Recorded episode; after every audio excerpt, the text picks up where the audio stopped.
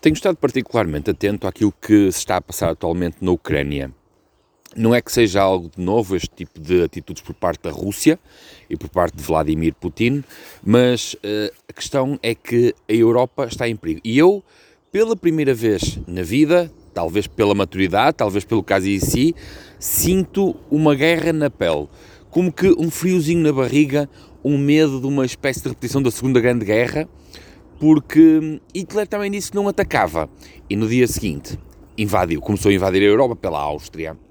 E portanto, isto é, é um bocadinho mais do mesmo, porque imaginemos, o que é que impede um grande ditador de invadir um país e a seguir outro e a seguir outro se eles não se protegem entre si? Vocês vão dizer, ah, a NATO, é pá, calma lá, eh, porque se nós vamos sendo condescendentes, eh, talvez não haja porta que impeça alguém de entrar em vossa casa. Outra coisa que eu estou a achar particularmente curioso também é a atitude da sociedade em geral em relação àquilo que são as reações do presidente ucraniano, que para mim não está a fazer nada mais, nada menos que a sua obrigação, que aquilo que é uh, natural num líder. No entanto, toda a comunidade está chocada. Está chocada porquê? Porque nós estamos mal habituados com quem manda em nós. Atualmente, como eu já tenho dito, não temos líderes. Líder não é quem manda, líder é quem mostra o que é preciso fazer e dá o exemplo. Nada mais, nada menos que aquilo que o presidente ucraniano e as suas famílias, exatamente, e as suas famílias, estão a fazer neste momento. Qual será a moral de um soldado que é mandado para a guerra, enquanto que o presidente ostenta relógios luxuosos em salas de poder? Enquanto que o soldado morre, o presidente está ali a mandar uns bitites e a gozar de uma riqueza e de uma opulência incrível. Aqui não. Depois também há uma outra questão que vos passa completamente ao lado é que a questão da liderança perdeu-se na sociedade que nós temos atualmente. É uma sociedade que vai, aos poucos, perdendo o verdadeiro valor daquilo que é o valor da raça humana e que é a cooperação, a liderança e olhar para o lado e trabalhar pelo outro que está ao lado. Nós percebemos que uma sociedade está a perder o valor quando, em vez de discutir os valores centrados em si próprios e fundamentais, começa a discutir se um menino tem direito de usar a casa de banho de uma menina porque se sente, por exemplo, um móvel do IKEA.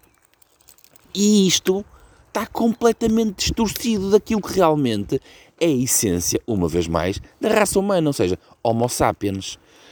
Quando um homem pega nas armas e vai fazer aquilo que realmente tem que fazer, ai meu Deus, que isto é extraordinário. Não é extraordinário, é a mais profunda natureza humana. Nós é que estamos bem mal habituados. Eu sei perfeitamente consigo sentir na pele o que esta gente está a passar. Infelizmente, e não sei porquê, consigo. Eu fazia exatamente a mesma coisa que eles. Reparem, meus caros, uma coisa muito importante. E talvez eu esteja enganado, mas os Estados Unidos nunca ganharam uma guerra por uma razão simples.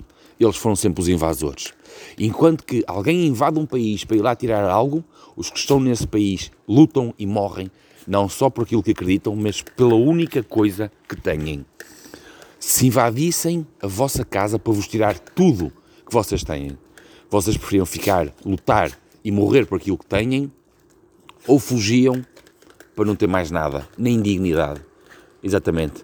Eles estão a lutar pela única coisa que têm. Portanto, não existe outra hipótese senão ficar e tentar ficar com aquilo que têm. Vamos ver se não, não é motivo para preocupação se fica só por ali. Esperemos que sim, porque para o bem e para o mal.